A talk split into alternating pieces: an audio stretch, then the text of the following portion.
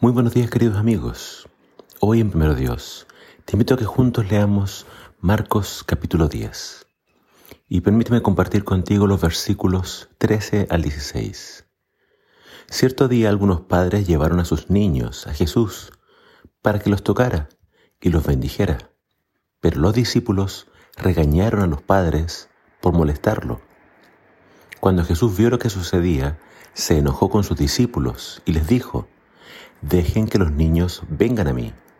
No los detengan, pues el reino de Dios pertenece a los que son como estos niños.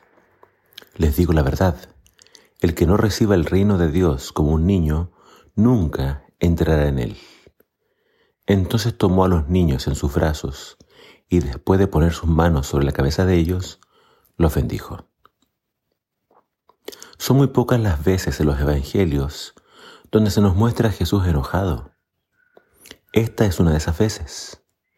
Los discípulos pensaron que estas madres y sus hijos serían una molestia para Jesús, pero nada más lejos de la verdad. Es cierto que mucha gente se acercaba queriendo tocar al Maestro, y fue así como los discípulos comenzaron a tomar un rol de guardaespaldas de Jesús. Ellos velaban por su bienestar e integridad, pero a veces se equivocaban. Y en esta oportunidad hicieron que Jesús se enojara con ellos por cerrarle el paso a los niños. Déjenlos venir. De los tales es el reino de los cielos. En los tiempos de Jesús, no todos los niños llegaban a la vida adulta. Había muchas enfermedades. No todos los niños contaban con la mejor alimentación. Quizás estaban desnutridos y débiles. Las madres temían por ellos y buscaron a Jesús para que los bendijera.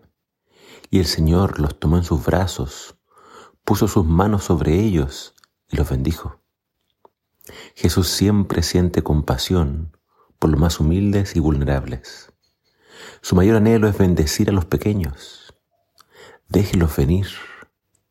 Esto, esto no es solamente para los discípulos que estaban de guardaespaldas, también es para los padres, hay muchos padres que quizás no sienten la necesidad o no ven necesario que su hijo se acerque a Dios.